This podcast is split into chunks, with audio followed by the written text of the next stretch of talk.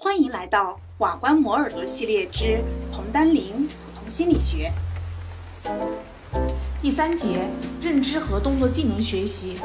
在第一节当中呢，我们讨论了学习的分类，不同的学习它具有不同的特点。在这一节当中呢，我们将围绕着认知学习和动作技能学习分别进行介绍。第一个呢，我们先来看认知学习。认知学习是说的以认知加工过程为对象的学习。认知学习可以提高个体的认知能力。认知学习和学校教育以及个人能力发展的关系非常密切。研究认知学习不仅有助于我们深入认识学习的内在规律，而且可以作为考察脑可塑性的一个途径。长期以来，很多人都认为脑的可塑性只出现在儿童发育的早期。成年脑的可塑性非常有限，但是最近大量的关于认知学习的研究发现，即使在成人身上，脑的可塑性也有很大的潜力。第二个呢，就是认知学习的种类了。根据参与学习的认知过程的特点，认知学习呢可以分为初级认知学习和高级认知学习。初级认知学习说的是以初级的认知过程为对象的一种学习，比如说知觉学习。人的知觉能力会随着训练而逐渐改变，这种改变一旦获得，就可以保持相当长的时间。比如说，你刚刚学习绘画的人，对于颜色的分辨能力比较差，作品的颜色比较单一，但是经过一段时间的学习后，就能分辨多种只有细微差别的颜色。作品的色彩也显得非常丰富。知觉学习发生在各个知觉领域，包括了视觉、听觉、体感觉等等的。第二种呢，就是高级认知学习。高级认知学习呢，就是以高级的认知过程为对象的学习了。比如说语言学习，语言学习可以提高个体理解语言符号和使用语言符号进行表达和交流的能力。高级的认知学习当中包含了一些初级认知学习的因素，比如说语言学习当中就包含了语音分辨和自行感知的这种初级的认知学习。第三个，我们来看一看认知学习的特点。第一个特点就是认知学习的特异性和非特异性。一方面啊，认知学习表现出了学习的特异性。像克里斯特他们这些人，在一个实验当中，要求被试盯住注视点，判断三条平均线的中间一条是偏向左边还是右边。结果发现，经过连续六十多天的练习后，被试的知觉阈限显著降低，这就说明被试的分辨能力它得到了提高，发生了知觉学习。而且在停止训练两个月以后，被试的知觉阈限仍然停留在训练刚刚结束的时候的水平，这就说明知觉学习的效果能够维持相当长的一段时间。接下来，克里斯特等人改变了刺激产生的位置，然后测量被试对于改变位置线条的知觉阈限，结果发现，改变的位置和原来的位置距离较远，知觉学习的效果就越不明显。因此。知觉学习对于刺激的位置具有特异性。克里斯特等人呢，又将线条的朝向改变了九十度，也就是将原来判断竖直的线条改成了判断水平的线条。结果发现，被试的知觉阈限和训练前的水平几乎没有差异，这说明被试没有发生知觉学习。因此。知觉学习对于刺激的朝向也具有特异性。此外，其他研究还发现，知觉学习对于刺激的空间频率、大小等等性质都具有特异性。另外，认知学习呢又表现出了非特异性。有研究发现，当知觉学习发生在视网膜上时，被试会对视觉刺激的朝向表现出视网膜位置的特异性学习。也就是位置一的学习不会迁移到位置二的知觉当中去，但是当知觉学习发生在高级脑皮层位置时，被试它就会对视觉刺激的朝向表现出非特异性知觉，也就是位置一的线条朝向学习会迁移到位置二的线条朝向知觉当中去，这就是它的第一个特点。第二个特点是认知学习的阶段性和连续性，知觉学习和语言学的过程它都存在阶段性。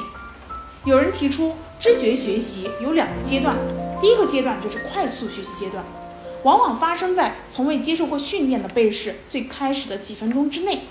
第二个阶段呢，发生在训练停止后的六到八小时，它是一个缓慢的、能力大幅提升的阶段。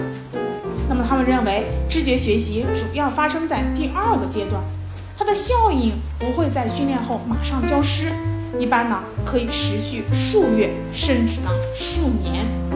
第三个是认知学习的层次性和逆层次性。知觉学习过程当中呢，存在逆层次性，具体表现在第一个就是比较简单的任务发生在比较高级的脑皮层，在大多数情况下迁移它都是可以发生的。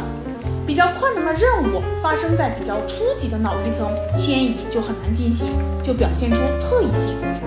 第二个特点是比较简单的任务会先发生学习效应，而比较困难的任务会后发生学习效应。也就是说，学习效应发生的顺序是从高级皮层到初级皮层，跟我们传统观念当中的脑信息处理层次是相反的。第三个特点就是高级皮层的学习效应。会促进并且调节初级皮层的学习效应。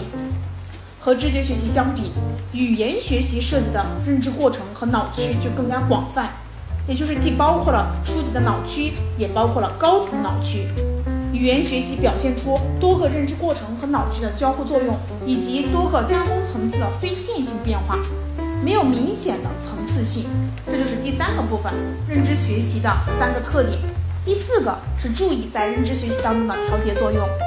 萨奇等人呢设计了一种刺激图形实验的时候，要求被试根据图形的整体特性判断左右两个图形是否相同，或者根据图形的局部特性判断上下两个图形中线段的朝向是否相同。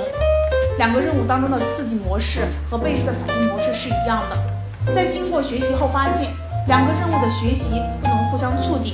是因为在知觉学习当中，被试的注意受到了任务指令的影响，而选择性的集中在局部线条或者整体图形当中，而忽略了其他的内容，从而导致对于任务的特异性加工。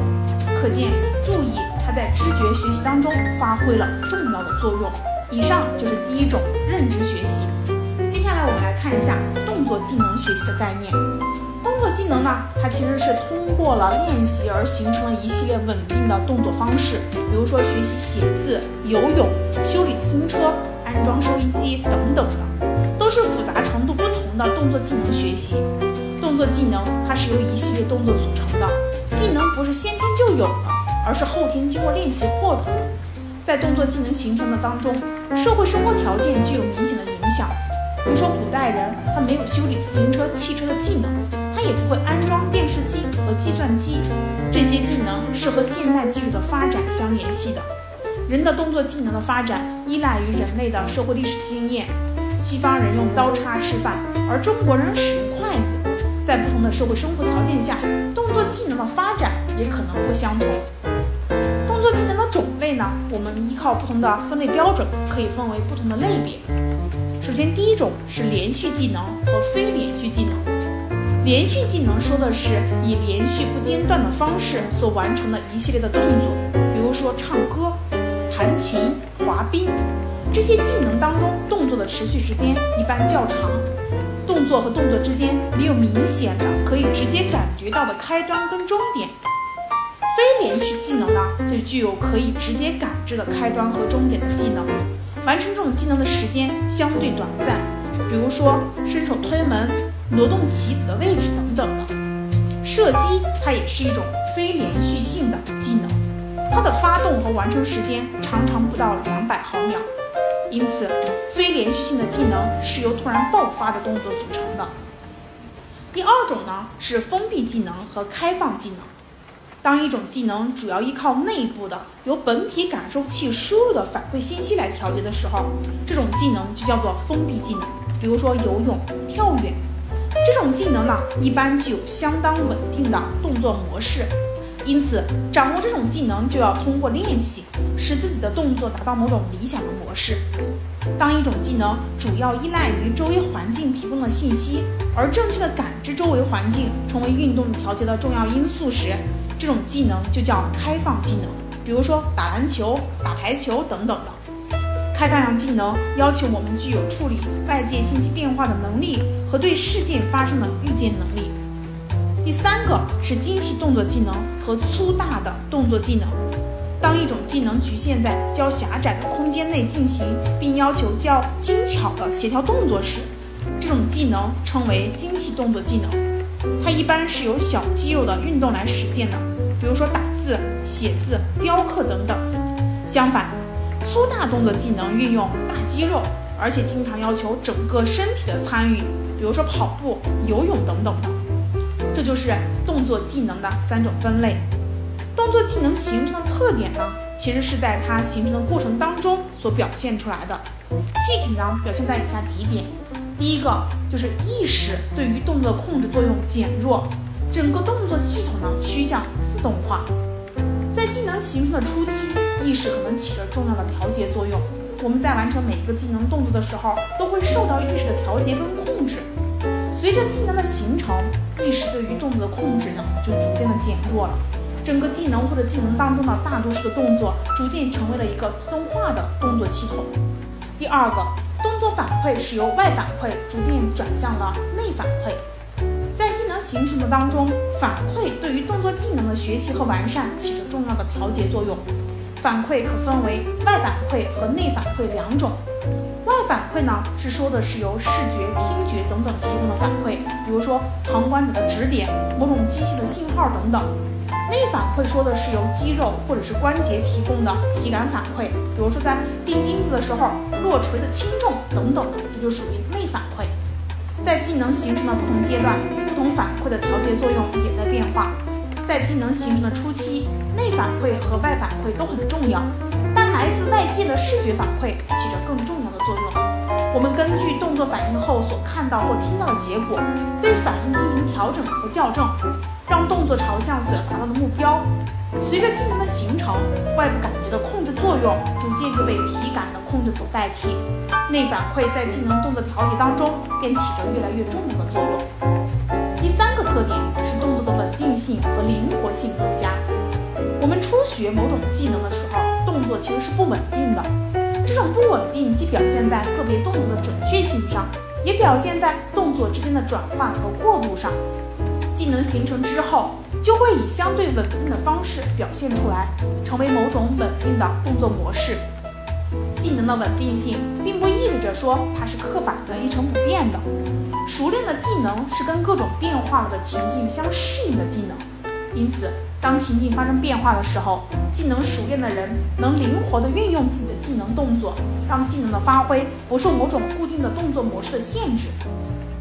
技能的灵活性呢，它也是长期练习的结果。